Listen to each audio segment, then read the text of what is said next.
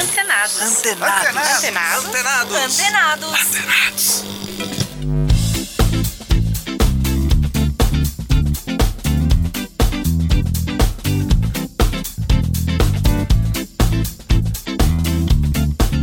Olá, está no ar o Antenados aqui pela Rádio Bandeirantes FM 90.9 AM 840, pelo aplicativo Band Rádios e também em radiobandeirantes.com.br. Eu sou Danilo Gobato e neste mês estamos relembrando algumas entrevistas marcantes, convidados especiais que passaram por aqui no ano passado. Na edição de hoje, a louca das plantas, Carol Costa, contando tudo sobre jardinaria, falando sobre seu novo livro e dando dicas dicas também para os nossos ouvintes. Tem ainda um bate-papo com o chefe confeiteiro Lucas Coraza. Lembrando que você pode interagir conosco pelas redes sociais, arroba Danilo Gobato no Facebook, Instagram e Twitter.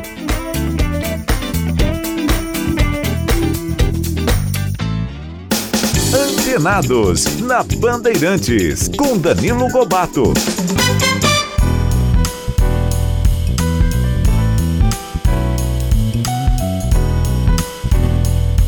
Muito bem, hoje recebendo aqui nos estúdios da Rádio Bandeirantes em São Paulo, ela que é a louca das plantas, Carol Costa. Tudo bem, Carol? Tudo jóia. E aí, você sabe que eu te acompanho é, há muito tempo e cada vez que eu acompanho mais o seu trabalho, vou conhecendo da sua história, das coisas que você faz, eu fico mais curioso de, de saber, né, um pouquinho mais da sua vida, porque você é jornalista, né?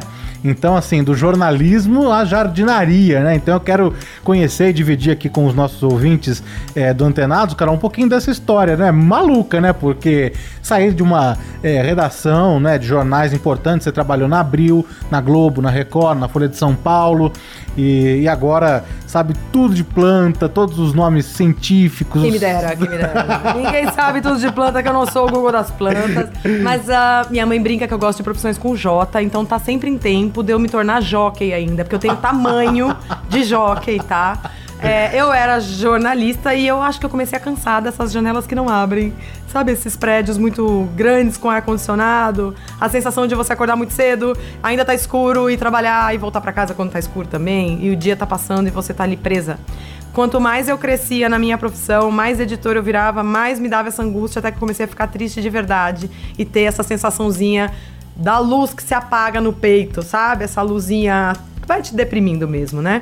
E aí, jardinagem já era meu hobby, eu chegava em casa depois de um dia de trabalho super cansada e ia cuidar das minhas plantas. Naquela época eu tinha meia dúzia de vasos. Eu moro em apartamento, eu sou uma jardineira sem quintal. Uhum. E eu ia cuidar das minhas plantas, eu ia ver se tava com praga, com bichinho, mudar a planta de vaso, tirar foto das minhas orquídeas. Era um negócio que mas, desestressava. Mas, mas, até ali era um, hobby, assim, um chegar hobby. em casa e cuidar da plantinha. Era curativo até, sabe? Era uma coisa que eu fazia pra relaxar a cabeça. Depois de um dia muito estressante, de lidar com coisas que, que deixam a gente muito ansiosa, o jornalismo é a profissão dos ansiosos, né? Está sempre pensando no jornal de amanhã, na revista do mês que vem, na pauta de daqui não sei quantas horas, né? Na pauta de alguns meses. Quando resolve tirar férias, faz tudo com mais antecedência. Então, assim, é bem assustador o quanto a gente está sempre longe do tempo presente. E a jardinagem te obriga a se manter no tempo presente. Você tem que aterrar, literalmente. Tem gente que fala que a jardinagem propõe a terapia mas é por causa disso, porque você de fato aterra. Aquela energia da aflição, aquela energia da ansiedade, ela dá uma baixada e você tá ali naquele vaso, naquele momento. E era o que me desestressava. Então, Mas antes assim. dessa decisão que você tomou, é, eu sei que, que na sua casa já você brincava na casa dos seus avós, é, da sua mãe também, de conhecer, de colocar mesmo a cara na terra e de ficar vendo as plantinhas. Então não tem essa ligação já desde o começo, não tem? Tem, mas sabe que eu acho que uma parte é culpa de eu ser míope? Você é míope? eu sou. Míope eu tenho é miopia e astigmatismo, dois. tenho dois. Quanto você tem de miopia? Ah, eu tenho 4,5, tenho 4. Cara, ó, tá vendo só porque você gosta de planta? Os míopes têm uma relação com a natureza diferente. Como desde criança a gente não enxerga, enxerga. direito, a tendência é a gente ficar mais introspectivo, olhar mais pro bichinho, olhar o bichinho de perto, a joaninha, a mosquinha, a formiga. E eu acho muito interessante isso. Eu acredito, eu tenho 7 graus de miopia. Eu acredito que muito do meu contato, dessa conexão que eu fiz quando eu ainda era criança, foi por causa da miopia. Eu acho que ela veio como uma benção para mim, é por isso que eu não opero. Mas em casa, então, ninguém tinha contato com, com essa coisa mesmo. Porque às vezes tem, né? Tem casas que é mais, assim, de trazer a, a plantinha, de plantar e vamos plantar juntos. Às vezes tem isso, mas em, tem. tem casas que não. Tem, mas sabe o que acontece? A gente tá vivendo, a minha geração é uma geração que os pais saíram do campo, os avós moravam no campo e os pais vieram para a cidade. E os pais que vieram para a cidade renegaram esses conceitos e coisas do campo. Então, meus pais, tudo que eles não queriam era uma casa com quintal. O sonho de consumo deles era um apartamento. Não importa o quão esmagado você ia ficar num apartamento, mas o chique era morar em apartamento. E tanto que em Araraquara, quando abriu um, um, prédio em Araraquara pela primeira vez, as pessoas ficavam assim, mas quem que vai abandonar uma casa para morar no apartamento? E o apartamento bombou. Até hoje, os apartamentos são, são o, o sonho de consumo da sociedade araraquarense. Estou falando de Araraquara porque minha família mora lá. Uh, mas de toda forma, o que acontece é que eu tive um gap, eu tive um, um, um, como muitos de nós, não tive aprendizado de jardinagem com a minha mãe ou com o meu pai. Eu tive aprendizado de jardinagem com os meus avós. E é interessante porque às vezes eu converso em aula, eu dou bastante aula no Brasil, né? E aí você conversa em aula com um público mais jovem, isso é mais marcante ainda. Eles não aprenderam sobre planta com os pais deles, aprenderam com os avós. E alguns com os bisavós, né? Então, é, o que era óbvio para os nossos avós de preparar a terra, afofar, o óbvio lulante, se eu pegar um caroço de abacate, colocar ele no água, um copo com água, ele vai enraizar para essa geração nova não é tão óbvio assim, né? Eles sabem do abacate, do, do gif do abacate, né? Tem um gif animado do abacate, mas eles não têm ideia que o fruto que está ali na mesa de café da manhã pode virar uma árvore gigante de 30 metros de altura. Então, às vezes eu dou aula, eu tenho que lembrar as pessoas que sim, alface dá flor. Sim, cebolinha da flor. As pessoas em aula, cebola da flor. Eu fico pensando, como é que você imagina que as cebolas nascem? Como é que a semente da cebola gera vira uma cebola, né? Aí a pessoa fala, mas espera, cebola da semente? então assim, é justamente porque temos esse gap de pessoas que não moravam no campo, não tem essa vivência, é a boa e velha história da criança que acha que o leite vem na caixinha, né? É verdade. Ô Carol, e daí depois de encher um blog ali com crônicas sobre plantas, sustentabilidade, você falou, bom, já tô enchendo muito esse blog aqui, é, que era mais reunindo crônicas, né? Para criar o Minhas Plantas, que é um site é, que hoje é referência em jardinaria no país.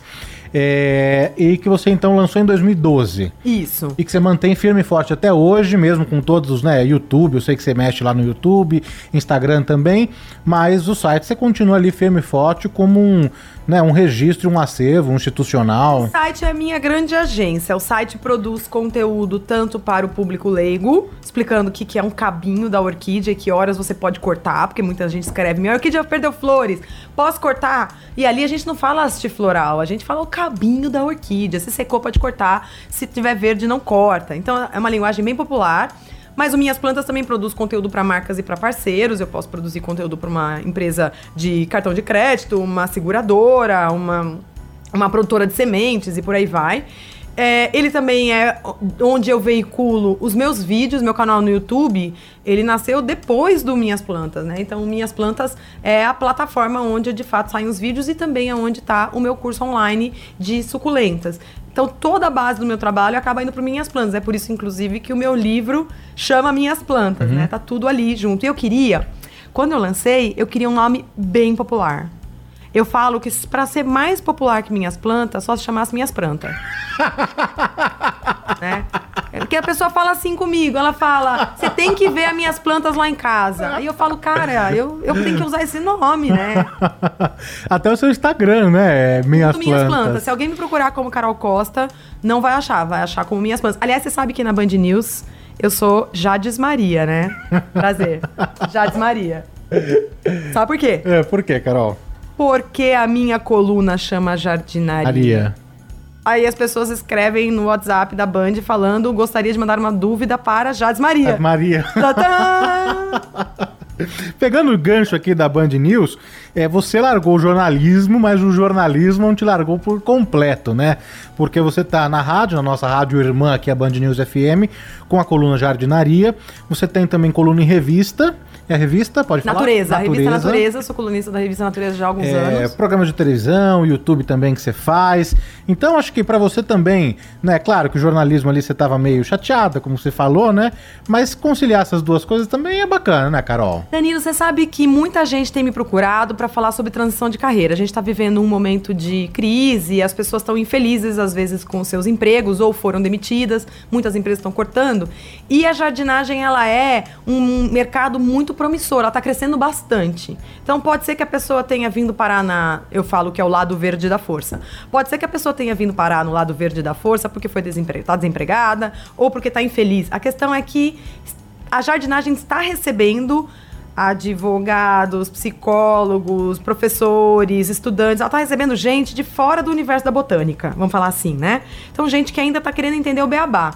E é muito legal porque é um dos poucos hobbies que você precisa de nada para começar. Você até até para fazer corrida você precisa investir num tênis bom. Na jardinagem você pode pegar semente no tomate que estava na sua salada, um pedacinho do gengibre do teu, da tua sopa, ou então algumas sementes que você bateu, uma muda que você bateu na casa do seu vizinho e pegou um talo de alecrim, e aquilo é o que você precisa: água, sol e um- uma muda ou uma semente. Quase sempre todo mundo começa plantando nas tapuers, né? Nos tap, nas tapué, né?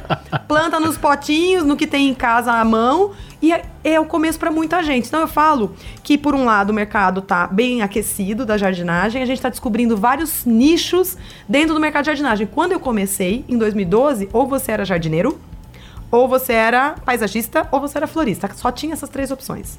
Eu nunca gostei de trabalhar com arranjo floral, então eu já era ou jardineiro ou paisagista. Eu fiz os dois cursos e aí falei, cara, não é bem isso que eu quero fazer ainda. Então, eu comecei a perceber que alguns dos alunos que vêm falar pra mim, quero fazer transição de carreira, tô cansado de ser economista, eu falo, não desdenhe a profissão que te trouxe até aqui, porque você vai ter um olhar diferente. Ah, eu tô cansada de trabalhar como professora, mas cara, o fato de você ser professora vai te possibilitar usar a jardinagem de um jeito diferente do que eu uso. Então, hoje eu sou uma comunicadora que fala de plantas para um público grande, mas é porque eu não reneguei o meu passado como jornalista. Aproveitando, Carol, esse. eh, Você está falando dos cursos, das palestras. Então, além do site, dos livros, programa em rádio TV, eh, você dá cursos e palestras, né? Então, não só eh, na plataforma online, então ali no curso online que você dá, mas você roda eh, o Brasil, não é isso? Eu amo fazer isso. Eu descobri que eu gosto mais de fazer isso do que fazer atendimento de paisagismo a cliente. Me escrevem falando, você não dá consultoria, você não faz paisagismo. Eu falo, não. Você não faz. Não faço, mas é porque eu precisaria ter um escritório, eu precisaria ter um jardineiros, eu precisaria ficar fixa em algum lugar. E a coisa que eu mais gosto é de ser andorinha. Depois de 15 anos trabalhando em redação fixa, agora eu quero sair voando, entendeu? Então, tem dia que eu tô na mesma semana, eu tô em Salvador, depois eu tô em Belzonte, depois eu tô em Igaraçu, perto de Recife, e isso é muito gostoso. Eu dou aula em vários lugares no Brasil, mas prioritariamente em floriculturas, garden centers ou dentro dos próprios viveiros de pro- produtores de plantas. Mas daí a pessoa que está interessada no, no seu trabalho, né? Viu lá um. Não é, não é bem um arranjo a palavra, É mas. sim, também é. É um arranjo, o que você fez, o que você construiu no YouTube. Né, eu quero que a Carol venha aqui em casa. Então, esse tipo de, de, de atendimento é, não tem como. Eu não indico, é, aliás, eu não faço, mas eu indico. Eu indico, dependendo dos lugares de São Paulo onde eu conheço, porque eu dou aula para quem já é paisagista também. Eu faço treinamento para quem tem garden center e precisa treinar funcionário. Eu dou aula para grupos de arquitetos, de decoradores. Você vê que tem algumas profissões irmãs da jardinagem, né? Especialmente a decoração e a arquitetura estão ali próximas. E aí sim, é, eu indico. Então, você me pede uma consultoria em, em Manaus, por exemplo, não tem ninguém lá, né? Mas se me pedem uma consultoria em Belo Horizonte, em Brasília, no Sul, nos- nos- nas três capitais, eu tenho gente, porque eu já fui para lá dar aula mu- muitas vezes. Aí eu consigo indicar colegas para atender. E os livros, Carol? Eu sei que tem, já peguei uma informação aí que tem alguma coisa saindo do forno. O que, que você pode adiantar pra gente? Ó, eu lancei três livros já. O Horta em Vasos, que é uma caixinha pequenina com as fichas soltas, com dicas específicas de horta em espaço pequeno. Vaso, tudo em vaso. Depois dele eu lancei o Minhas Plantas, que é o que meu livro mais conhecido. E também é o mais abrangente. É um livro grande, tem dicas de. É como se fosse um curso geral de jardinagem. Tem dicas de adubação, de controle de praga, de preparo de solo, de semeadura, de, de várias coisas. Tem um tabelão explicando nutrição, então, numa linguagem bem simples, falando o que cada coisa faz na planta. Porque a pessoa olha lá, NPK, ela fala: Meu, isso não é para mim. Então, eu explico: o nitrogênio faz a planta espichar, ficar bem verde, crescer rápido. A gente fala que a pessoa tomou chá de bambu quando ela cresce muito rápido na adolescência, é porque o bambu tem muito nitrogênio, né? Então é isso, o nitrogênio faz aquele vraf, né? Vraf, pode ser? Pode vraf, ser. É, o potássio, ele ajuda a planta nas coisas específicas, né? Ah, o fósforo, ele é. Quando ele- o NPK, na verdade, é nitrogênio, fósforo e potássio, né? Então, o, o F, né? O P, na verdade, é o, é o F do fósforo, porque escrevia com PH, o nome em latim. Então, o fósforo, ele faz a planta dar flor, faz a planta dar frutos, faz a planta produzir raízes, faz a planta ter folha colorida ou flor colorida, ele tá nessa contribui dessa forma.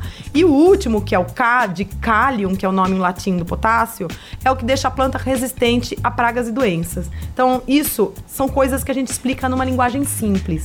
Eu tento ten- é, usar esses termos da agricultura, da agronomia, da engenharia florestal, da botânica, né, para trazer para um público mais abrangente. Daí o jornalismo me ajuda bastante. Deu seu terceiro. E esse é o, o terceiro é uma, um diário chamado 365 dias para plantar, que é uma agenda que vai te ajudar durante cinco anos a acompanhar o seu crescimento como jardineiro. Só que nós falamos agora em agosto e acabou de ser lançado, não faz nem 15 dias, o meu querido livro novo, em parceria com o meu mestre, Harry Lorenzi, que chama Cactos e Suculentas na Decoração. Então, tá lá, ele é um grande é como se eu fosse uma graminha e ele fosse uma árvore gigantesca. É um, o Harry Lorenz é o- a bíblia dos jardineiros, paisagistas e arquitetos. É o autor de uma série de livros de identificação de plantas no Brasil. É o maior instituto publicando coisas é o Plantarum. E independente, né? Na raça ali, né? E aí ele me convidou, junto com o Gerardo Ostorn, que é um produtor de cactos suculentas, para escrever um capítulo específico sobre arranjo. Então, quando você falou arranjo, você acertou em cheio. Aham. Acabou de sair. Né, então já, dá, já tá disponível em todas as livrarias, também no, no- tem um site da. No site do Instituto Plantarum dá pra você comprar online. Na verdade, como eles são independentes, não está disponível em todas as livrarias. A distribuição é bem restrita, mas pelo site do Plantarum você pode comprar de qualquer lugar do Brasil.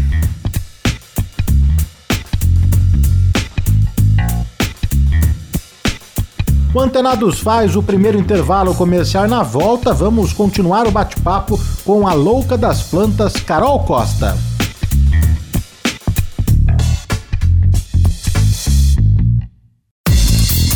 Continuamos antenados na Bandeirantes.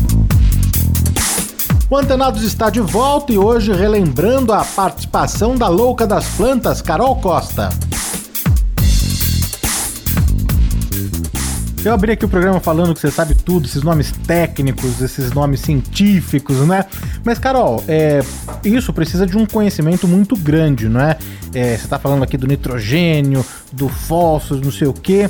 É, foi cursos, especialização, foi na raça mesmo, vendo tutorial no YouTube, pegando livro de biologia, de nem sei do que que Não é. tinha youtubers de plantas quando eu comecei. Eu sou quase dinossaurica, né? Pioneira. É, não tinha. Quando eu comecei, não tinha muita coisa. Agora a gente tem bastante youtubers, tem canais específicos só sobre hortas, só sobre frutíferas. O meu canal de jardinagem geral é o maior do YouTube.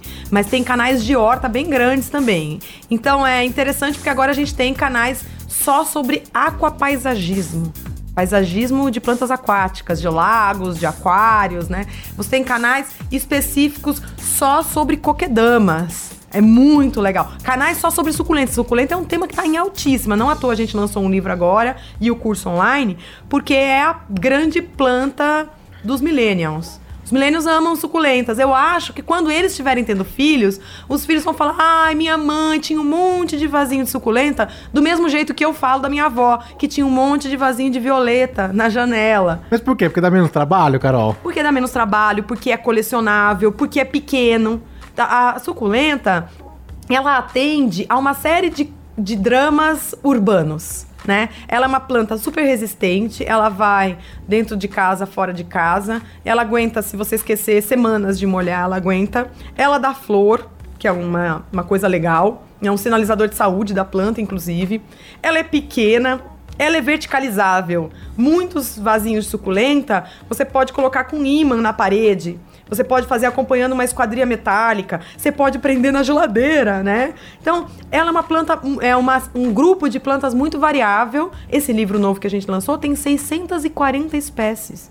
E nem abarca tudo de suculenta. Então, você vai ter suculenta preta, branca, amarela, prateada, vermelha, roxa. Você tem uma variedade enorme de cores, de tamanhos, de desenhos. E é fácil de cuidar. Na verdade, eu não digo que é fácil de cuidar, eu digo mais. É fácil de não matar. É quase imorrível. Porque no seu começo que você matou de orquídea, não? Nossa senhora, mas não conta o pessoal, não. Deixa vocês acharem Escapou que eu sou já, fada. Carol. Brincadeira. Eu sempre reforço que eu não sou fada. As pessoas agora estão falando fada sensata sem defeitos. Eu não sou fada sensata sem defeitos. Eu já matei muita planta e eu sempre digo que se você quer aprender alguma coisa, infelizmente o erro faz parte.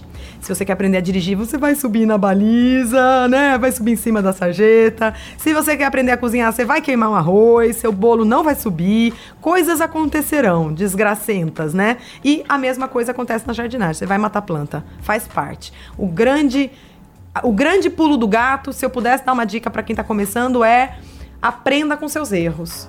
Então tenta ide- identificar onde você errou. Foi colocando muita água, então na próxima você faz com menos água. Foi colocando na sombra, então na próxima você faz no sol. Foi colocando dentro de casa, então na próxima é fora de casa. O que não dá é a pessoa ficar insistindo no mesmo erro. A lavanda morre, você vai no garden e compra outra. Aí ela morre de novo, você vai no garden e compra outra. Deus, muda de planta. Não tem só lavanda como planta perfumada no mundo, tem milhões de espécies, né? Troca de planta, não fica insistindo no mesmo erro. Mas apesar das orquídeas terem te ensinado muito no começo, suas preferidas são as astromélias? São! Olha que espertinho você, é bom jornalista, já fez a tarefa. São, e são as consideradas pelos floristas umas plantas bem qualquer nota, bem vira-lata, sabe? Eu, eu gosto muito de orquídeas, evidentemente. Estou numa fase muito folhagem, adoro planta de folha, mas as astromélias são as minhas flores preferidas, foram elas que me despertaram para jardinagem e não as orquídeas. Então, eu tenho um carinho muito grande por elas e elas têm uma variedade enorme de cores. Tem astroméria plantada no- na terra, tem astroméria plantada para você colocar num arranjo com água, elas são duráveis, elas são incríveis.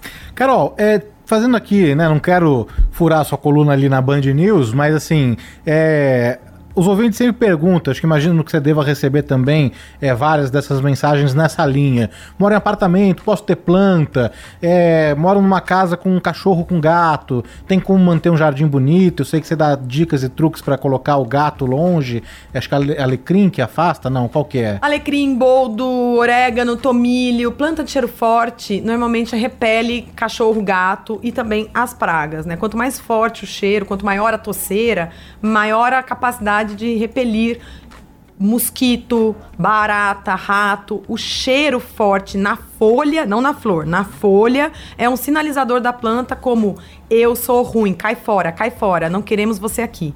Então serve para os pássaros, serve para os, os cães, serve para os gatos, serve também para insetos voadores, né, rastejantes.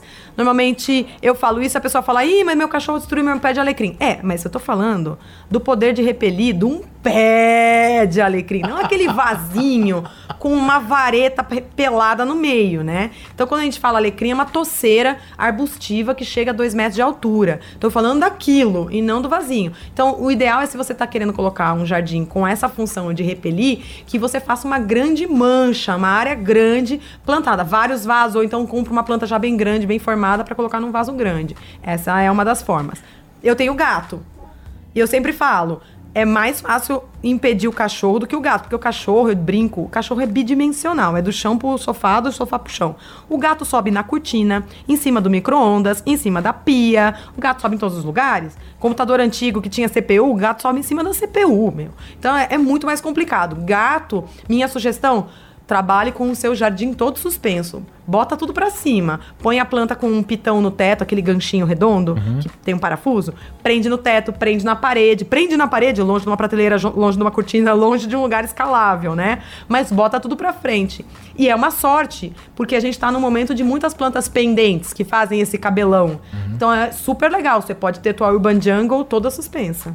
Mas morar em apartamento não é uma desculpa pra não ter planta. né? Ah, só faltava, né? Porque eu moro em apartamento. Eu já tive 181 orquídeas no apartamento. Eu tive que doar algumas porque eu gravei no Rio de Janeiro uns anos atrás e eu fiquei seis meses morando lá. Eu tive que doar parte da minha coleção. Eu tenho, no meu apartamento, eu tenho frutífera, eu tenho horta, eu tenho arvoretas, eu ainda tenho muita orquídea. Eu só não tenho grama no meu apartamento. O resto eu tenho tudo. Tenho coleção de cacto suculenta, tenho coleção de folhagens, tenho de tudo. Árvore da felicidade. Só na minha sala tem 30 vasos. E, Carol, pra gente encerrar aqui nosso bate-papo, já tá chegando no fim nosso tempo, é, as pessoas podem te encontrar, bom, no Minhas Plantas, que é o site referência, a gente já falou aqui. Redes sociais, você tá no Instagram, Facebook também? Instagram, minhas plantas. Facebook, minhas plantas. Twitter, você usa? Minhas plantas. Também. YouTube também. Minhas plantas. e aí a pessoa escreve para Carol Castro. Não é Castro, é Costa. Não é Jades Costa. Maria, é Carol Costa. Do Minhas Plantas também é só acompanhar nas redes sociais. As palestras, de repente, tá passando ali pela sua cidade. Sim. O curso online você abre como? Você abre é, a cada mês? Todo... Não, o curso online tá vitalício. A pessoa simplesmente entra na plataforma do Hotmart, digita suculenta, vai cair no meu curso. Ela pode parcelar, ela pode fazer só um módulo. O curso inteiro dura oito horas.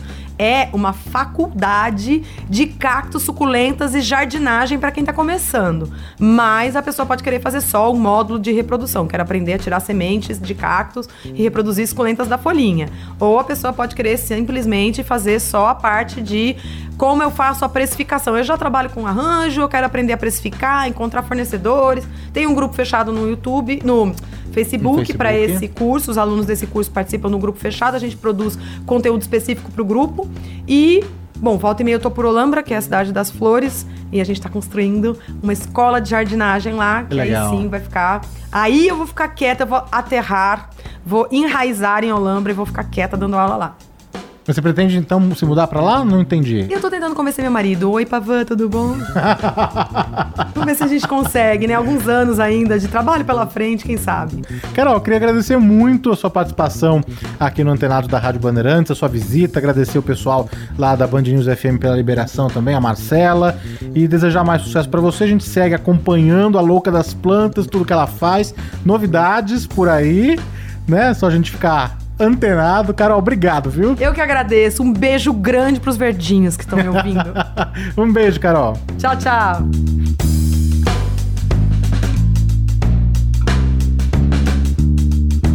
O Antenados faz mais um intervalo e no terceiro bloco vamos relembrar a conversa com o chefe confeiteiro Lucas Coraza.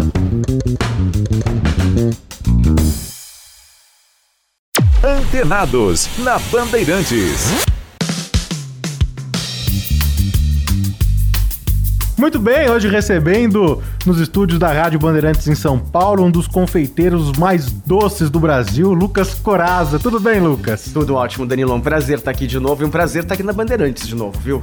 Prazer é meu, a gente que já marcou um papo ali no antigo, no extinto Manhã Bandeirantes, na Avenida Paulista, um programa bem legal que a gente fez lá, pertinho do público, né? E feliz de te receber mais uma vez aqui no programa. Sabe que eu me lembro desse, desse programa, sabe por quê? As pessoas passavam pela Paulista, viam que era eu lá dentro e batiam no vidro. Começavam a dar tchau lá de fora. Isso foi uma interação muito, muito engraçada, de estar no rádio e interagindo com o público ao mesmo tempo. Foi muito divertido isso daí. Não, era muito legal. Ô Lucas, é, muita gente te conhece é, da televisão, é, do seu é, programa no GNT, das palestras e cursos que você dá, é, dos seus doces, enfim, né? Você é muito ativo também nas redes sociais. É, mas acho que muita gente não conhece a origem ali, né? Onde tudo começou, né? E onde tudo começou foram com as balas de coco e as. que mais que você vendia lá? Pão de mel? Era pão de mel que você vendia no colégio? Pão de mel e bala de coco. E, por- olha, por incrível que pareça, já, já era uma geração que eu aprendi a cozinhar, aprendi a fazer isso já pela tela, pela tela, né? Pela televisão. A receita de bala de coco era da Ana Maria Braga. Note a note? esse- Era do Note a Note. Só pra denotar a minha, a minha idade, né? Assim, tipo. É, era do Note a Note. Quem passou foi a Luzinete Veiga, que era uma chefe que era conhecida por ter as mãozinhas de pão. Ela tinha as mãozinhas gordinhas, ainda tem. E foi uma história engraçada essa que eu recentemente a encontrei num congresso que eu tava, que eu tava e ela também estava. E ela no dia tava meio doente, ela não conseguia ir lá. E eu falei: Não, gente, então vocês vão mandar agora uma mensagem para ela de vídeo, grava aqui eu, pra eu falar pra ela. Falo: Olha, Luzinete, você começou no. Me ajudou no começo da minha carreira. Que legal. Eu vi você fazendo aquela bala de coco puxando num prego no programa da Ana Maria Braga. E eu falei, eu vou fazer também igual. E eu fui lá, fiz, puxei, comecei a vender na escola. Ela recebeu o vídeo, tava com as pernas doendo. Então assim, ela levantou, saiu do hotel, só pra poder me ver, pra me dar um abraço. Eu fiquei tão emocionado. E vendia bem, Lucas? Olha, pra, pra alguém que tava começando com 14 anos de idade e vendendo isso de brincadeira quase que na escola, pra ter um dinheirinho a mais, pra poder comprar uma coisa a mais ali, aqui a colar, vendia. Eu acho, eu, eu, inclusive, te- tenho a suspeita de que eu era mais empreendedor naquela época do que eu sou agora. Né? Hoje em dia eu já tô muito mais focado nesse campo teórico, no campo de dar aulas, no campo da pesquisa, no campo de observar o mercado que está acontecendo no Brasil todo, do que efetivamente esse campo da venda direta. Apesar de ainda fazer muitos eventos e ter o plano de agora começar já a fazer um site para vender os doces para as pessoas conseguirem em casa. Eu gosto muito dessa ideia de que o sistema de delivery, o sistema de entregas está revolucionando muito esse mercado, né? Esses aplicativos todos. E eu gosto muito da ideia de começar a vender monoporções de doce, sair do lugar do vender o doce inteiro ou vender o doce por peso, mas vender fatias bonitas, vender é, monoporções já porcionadas de peso, por exemplo, de pipoca, e entregar na casa das pessoas do que ter o ponto de venda físico. Engraçado Mas isso, você já né? desenhou toda a logística, já pensou em tudo? Ou tá ainda muito embrionário ali? Não, se Deus quiser. Olha, se Deus quiser, realmente, agora no segundo semestre ou no começo do, do primeiro semestre de 2020, já deve estar isso no ar e já andando bonitinho. Mas era, é você ali, é, mesmo à frente do negócio, contando com uma equipe? Sim, não é sócio, empresa fantasma e assinar cardápio, não. É. não é uma dark store, né? Tipo, é uma, não, é uma coisa real mesmo. É uma ideia minha. Eu tenho, eu tenho esse problema. Que eu acho que você até vai se relacionar. Eu tenho um problema de descentralizar esse tipo de produção de e de ter uma grande perda de qualidade ah, e sair do lugar em que você tem realmente assim aquela bandeira que eu levanto muito, que é assim, tem, tem, tem essa ilusão de que para crescer na gastronomia você tem que sair do trabalho manual, né, do trabalho artesanal, na realidade. E automatizar muitas coisas, comprar muito maquinário, que eu acho que realmente para crescer a produção você precisa. Caso o seu intuito seja diminuir o CMV, né, o custo, de, o custo daquilo ali, e aumentar a lucrabilidade, diminuir o custo e vender mais no volume. Eu acredito que o açúcar tem que caminhar para um lado muito diferente, e as pessoas vão diminuir a quantidade de açúcar que elas vão ingerir no futuro, é, é uma tendência. E eu acho que ficar atento para essa produção artesanal, você ficar atento de que a pessoa que fez aquele, aquele doce, ela se preocupou com a quantidade de açúcar, ela se preocupou com a qualidade da cocção daquilo, se preocupou se ela inseriu ali menos conservantes, menos emulsificantes, menos corantes, para aumentar o- a vida de prateleira, é importante. Então, assim, tem um custo, óbvio, vai ter um preço. Obviamente também não vai ser o preço mais baixo do mundo, não vai ser um produto que vai conseguir democratizar essa filosofia. A mão de obra é cara, especializada, o produto também é A caro. confeitaria continua sendo cara, Lucas? Ah, continua. Você já viu quanto custam? Assim, a, a manteiga eu acho que é a única coisa que oscila mais que o dólar. manteiga e leite oscilam mais que dólar. Então, produtos lácteos tem a ver com tanta coisa. A sazonalidade, se choveu muito, se tá seco o pasto, se produziu o suficiente leite, se não aumenta. E não é repassado, não é repassado isso pro produtor rural. É só na gôndola praticamente da prateleira do supermercado que fica mudando isso para ter menos acesso, mais acesso àquele produto. Então tem uma alteração de valor muito grande, creme de leite, manteiga, que são a base para quase toda a confeitaria artesanal. E muitas pessoas daí começam a usar a alternativa, que é começar a usar emulsificante, chantilly vegetal, que não dá pra chamar de chantilly, né? Você tem que chamar de gordura vegetal que pode ser aerada. E já tem um gosto pré-feito aquilo, né? Você não tá mais pondo o gosto que você quer naquele doce, você depende do gosto que o produto já tem. Então isso me deixa um pouquinho chateado. Mas é possível produzir em larga escala com uma qualidade que você teria ali numa confeitaria menor, com alguns doces, alguns bolos? É possível você ter mão de obra qualificada, treinada, sendo um multiplicador daquelas receitas em diferentes lugares, para conseguir atender uma demanda maior. Mas você vai sempre depender de ter uma cozinha bem treinada. Você não, nunca vai conseguir fazer tudo por maquinário e você não vai conseguir substituir muita coisa para chegar no custo, por exemplo, de uma rede. Então, o seu custo sempre vai ser elevado e sempre vai ser focado em pessoas que tenham interesse de comer doces de melhor qualidade, mais frescos e vão ter que pagar, infelizmente, o preço por isso, né? Que que Ou infelizmente, né? O que, que você acha dessas redes, dessas franquias? Muito se fala, é, né, Lucas, desse mesmo sabor que algumas redes, é claro que a gente está colocando aqui, né, grandes restaurantes e tal, é, mas muito se fala daquele mesmo sabor, né, que é chamado de é, pavimentação do sabor, não é isso? Há uma solução? É, é um trabalho como esse, ter uma cozinha muito bem treinada, uma mão de obra qualificada e, e ir mesmo né, trabalhando é, a conscientização mesmo das pessoas, porque acho que hoje em dia as pessoas já estão mais preocupadas em o que, que elas comem, o que, que elas estão ingerindo, então menos açúcar, refrigerante, conservantes, mas esse é o caminho? Como que você enxerga tudo isso? Olha, primeiro que eu tô feliz de ouvir sair da boca de outra pessoa o termo pavimentação de sabor. Obrigado por isso. Significa que a gente tem feito um trabalho bom. Essa, essa, essa palavra está chegando, né, nas pessoas. Acho que assim, tem que às vezes situar isso de que é falar que assim, a língua é um paralelepípedo, né? Ela tem vários tijolinhos ali. Então ela, ela fica permeável ao sabor. Quando você começa a colocar essa, esse, esse termo pavimentação do sabor, a gente está falando que as pessoas estão baseando a alimentação deles muito em gordura, sódio e açúcar. Acidez é opcional. E a gordura ela tem essa capacidade de deixar o palato liso, praticamente. Ela envolve a sua boca inteira e ela é confortável. E o sódio e o açúcar são realçadores de sabor porque você precisa ter um realçador de sabor para algo que está interrompendo a sua língua de sentir outros sabores. Então é muito louco. Quanto mais gordura, mais realçador você precisa. Quando a gente fala disso, é a mesma ideia do miojo, por exemplo. Que você tem que ter um tempero seco, concentrado, que vai dar um gosto numa coisa super gordurosa, super de massa, que é o, a própria massa que ele tem ali dentro. No doce é a mesma coisa. É o tal do brigadeiro de composto lácteo com uma pasta de Nutella, já que eu não posso falar de marcas. e, e que eu falo, você pegaria leite em pó? Daria uma colher de sopa na boca do seu filho, depois pegaria uma colherada de café de pasta de Nutella, daria, e aí fala, pegaria duas colheres de sopa de leite condensado, punha na boca dele e fala, agora faz um gargarejo e engole. Você nunca faria isso, faz mal pra caramba. É a mesma coisa que a gente tá falando do doce. Esse não é um doce positivo, né? O caminho... Olha, eu me perdi na pergunta já. Volta pra pergunta. Não, se você acredita que há uma solução para justamente combater, né? Se... Ótimo. Então, eu construí bem o pensamento, desculpa. Fiquei tão empolgado, Danilo, tão empolgado. Mas é isso. Quando você pensa sobre o que você está fazendo com a criança ou com um adulto mesmo, sobre. É confortável aquele doce, ele é gostoso, mas ele é a melhor alternativa? Ele é a melhor opção? Como é que pode ser que a gente está tão preocupado hoje em dia em comer mais fibra, comer menos, menos proteínas gordas e tão preocup... não preocupado com o doce? Então, assim, a solução é para mim essa. É cada vez mais você voltar para o doce artesanal, você ter um retorno para mais doces com frutas. E não tem jeito, o doce com fruta tem uma perecibilidade maior.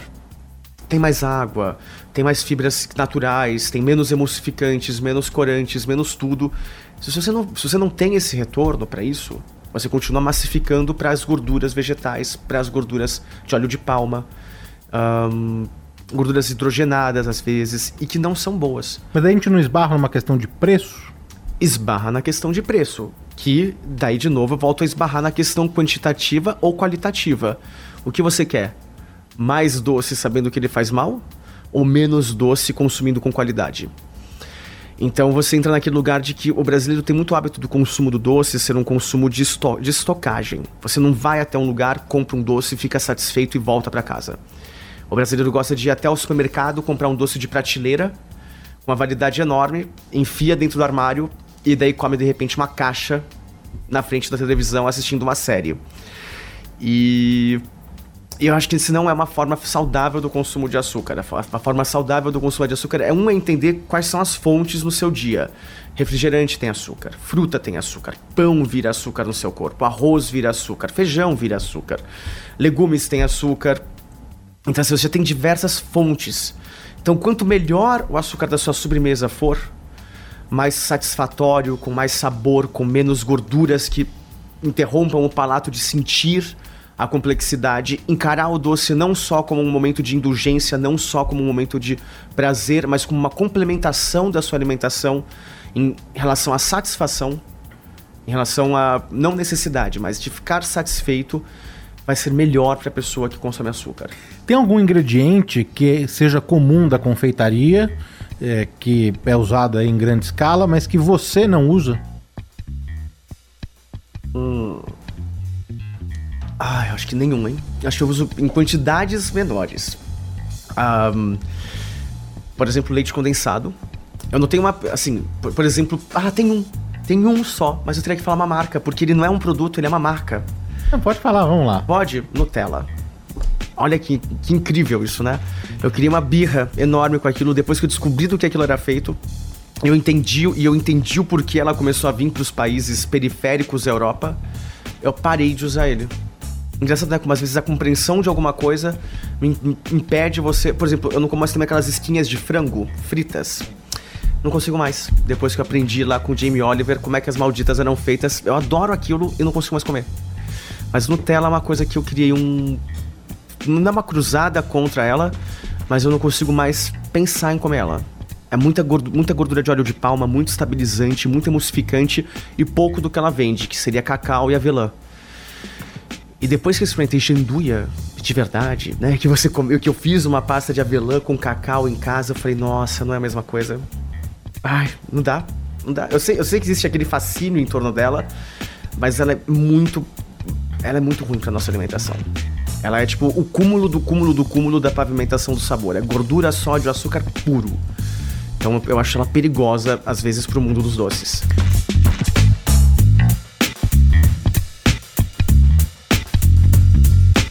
O Antenados faz mais um intervalo. No quarto e último bloco, vamos continuar ouvindo as histórias e curiosidades do chefe confeiteiro Lucas Coraza.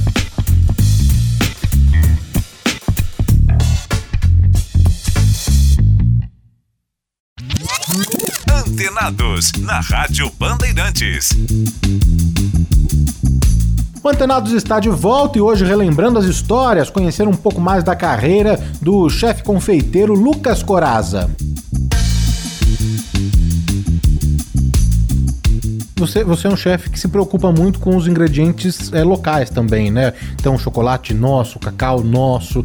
É, em que momento isso aconteceu? Essa, não sei se é consciência, essa valorização dos nossos produtos, desde sempre? Aconteceu alguma coisa no meio do caminho que você falou, opa, a gente tem aqui o melhor chocolate ou né, uma grande produção de cacau, por que não usar aqui um dos nossos produtos? É engraçado que para mim tem duas coisas que tem, tem, ficado muito em voga já há alguns anos, que é a, a, a, compreensão muito grande de que comer é um ato de independência, cozinhar é um ato de independência e comer é um ato político. Né? Então, a partir do momento que você compreende muito bem isso, de que quando você cozinha, você está se tornando independente, você quebra um ciclo vicioso muito antigo, ancestral, de como é que funciona a cozinha, o quanto o alimento já foi usado na estrutura de poder para dominar povos, para conseguir desenhar as primeiras fronteiras do mundo. E você chega até o momento atual, e aí você fala, nossa, realmente comer é um ato político essa consciência ela, ela aflora de uma forma muito forte. Então você começa a perceber como é importante você valorizar uma menor quilometragem entre o alimento e você. Essa consciência acaba mudando a forma que você se comunica com o mundo em relação à alimentação. Eu perdi peso, a minha pele melhorou, eu tenho mais ânimo, meu humor mudou. E conseguir vender isso na, na, na confeitaria é muito difícil. Na gastronomia é uma, é uma filosofia já muito comum. Na confeitaria ainda existe um apreço muito grande pelo importado. Então, que o chocolate importado é melhor do que o nosso. Aí eu falo, gente, falam tanto, do, tanto, tanto, tanto do chocolate belga, eles não têm um pé de cacau lá.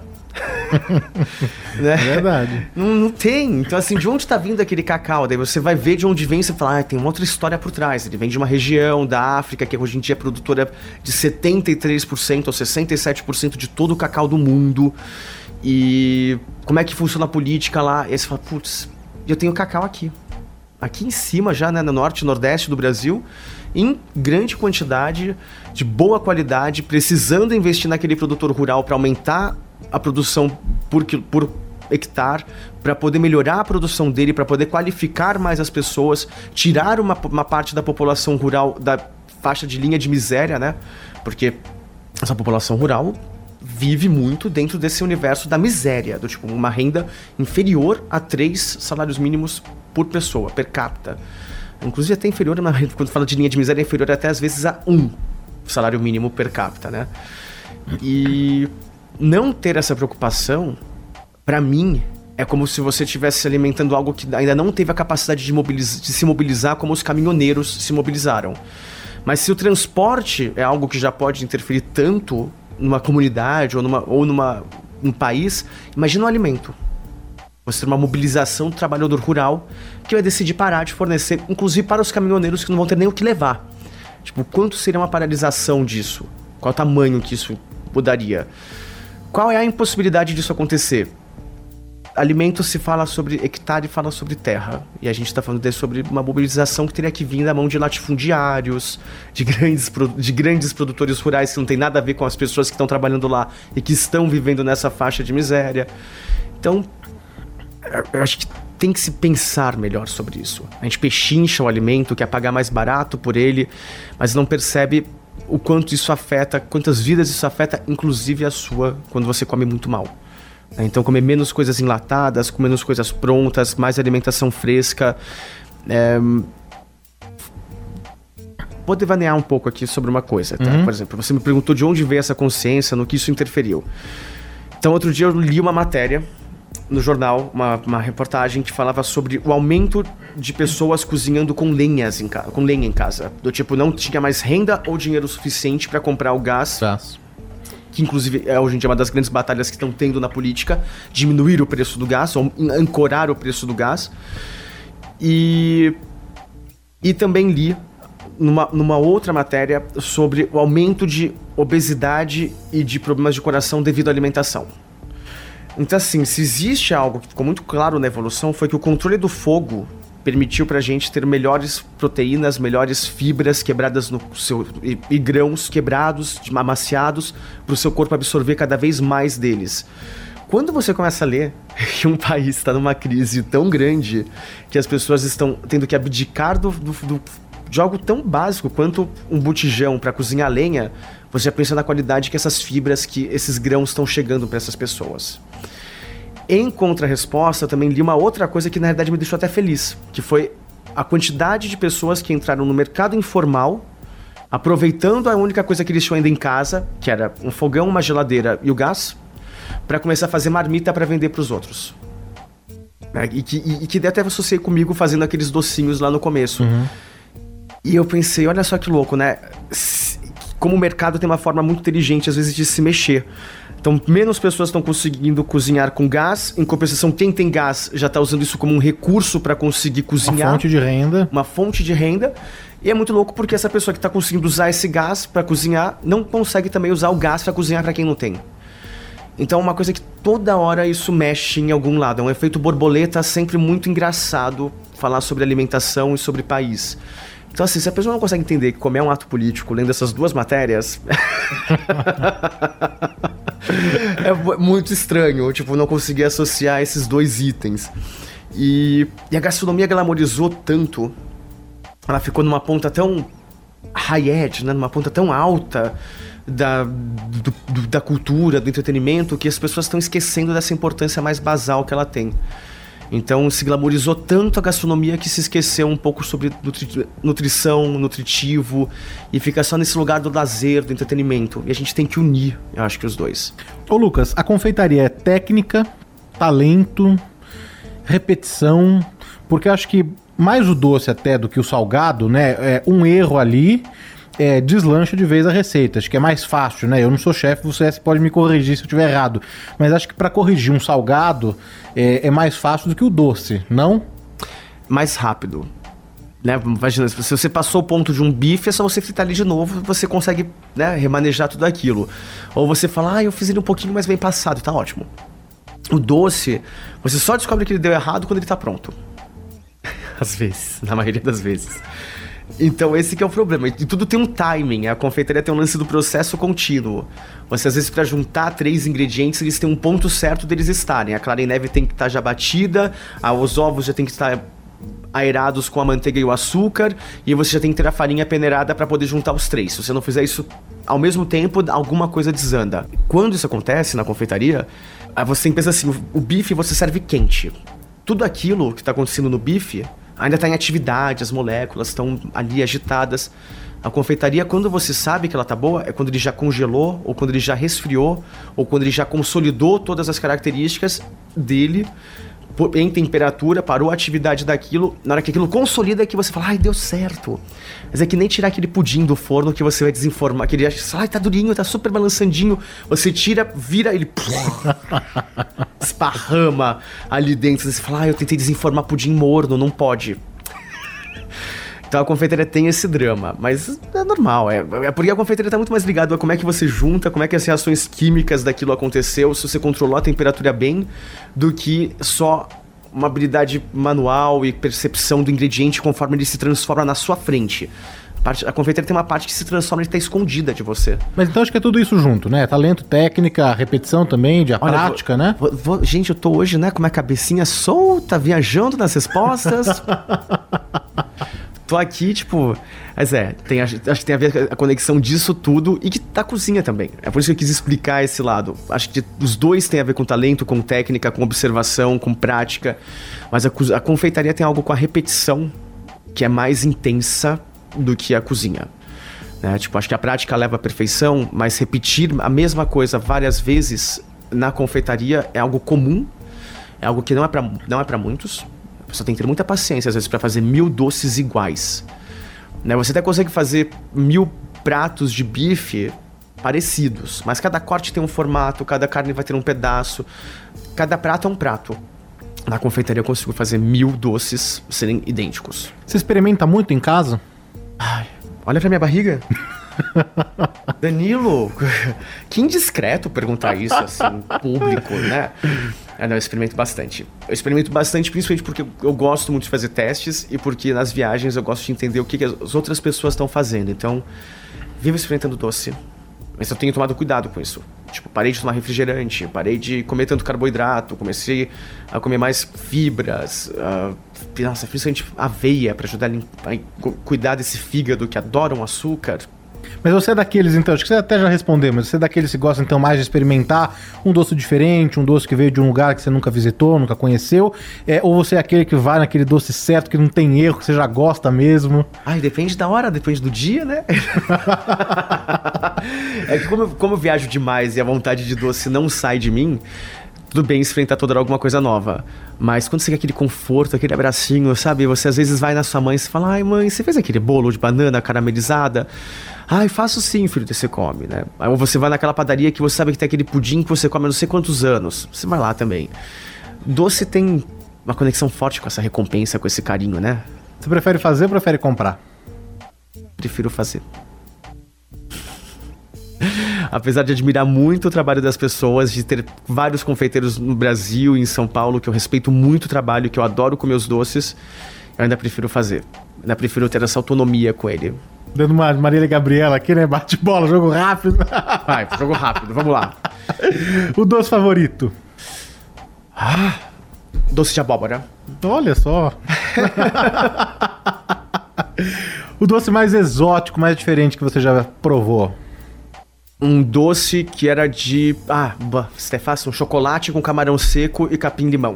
Onde que foi isso? Aqui no Brasil, uma amiga minha que faz chocolate Bintubar, Arcélia, trouxe ele, era uma barra acho que do Vietnã, ou do com, ou de algum lugar assim, mais exótica. Muito interessante.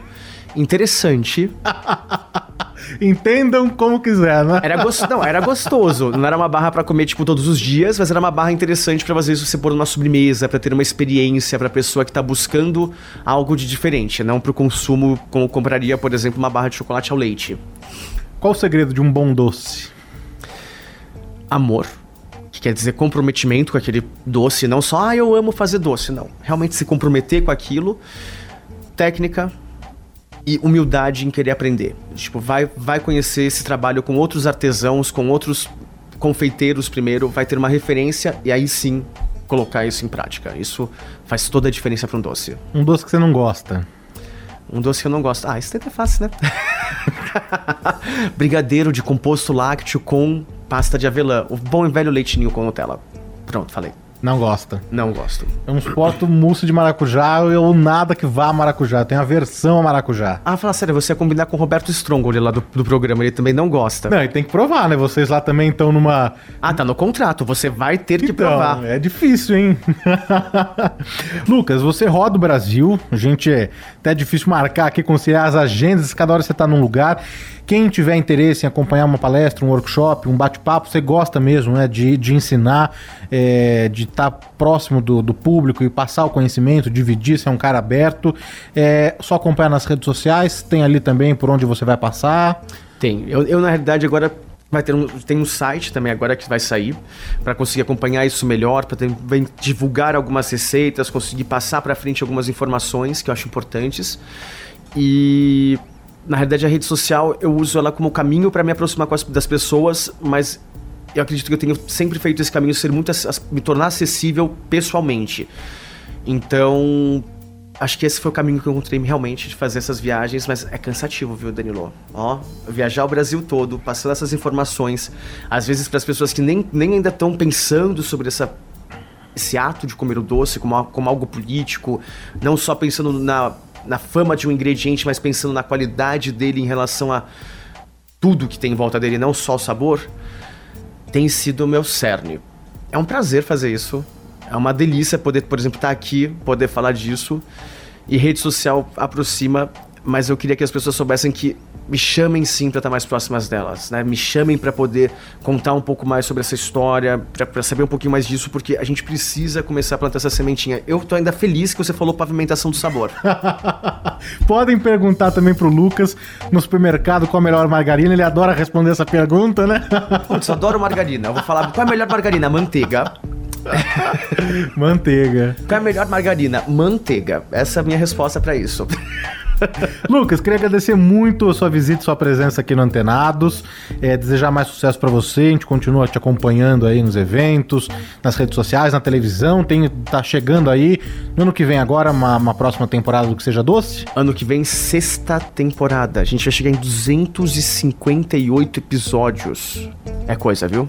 Com o mesmo time. A com Carole, o mesmo time. Eu, a Carole Crema, o Roberto, Roberto e o Felipe na, o apresentação. Felipe na apresentação. Bom, então para quem quiser seguir o Lucas é, no Instagram, que é a rede social que ele mais usa, é chefe Lucas Coraza. Exatamente. Com dois Zs que nem pizza. é isso aí, Lucas. Obrigado, viu? Obrigado, Danilo. Obrigado, gente. Obrigado por ficarem aqui ouvindo a gente, viu, também. Um prazer. Até a próxima. Até a próxima. Tchau, tchau.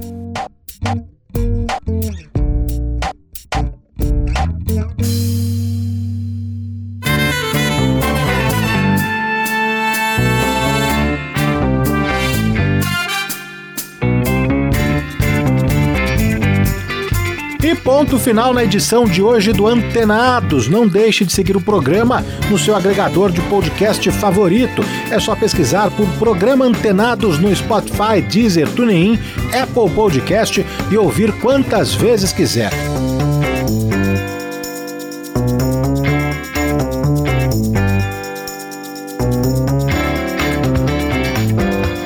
A sonorização foi de Caiame Martins e a apresentação foi minha, Danilo Gobato. Obrigado pela companhia, pela audiência e seguimos antenados por aqui. Tchau!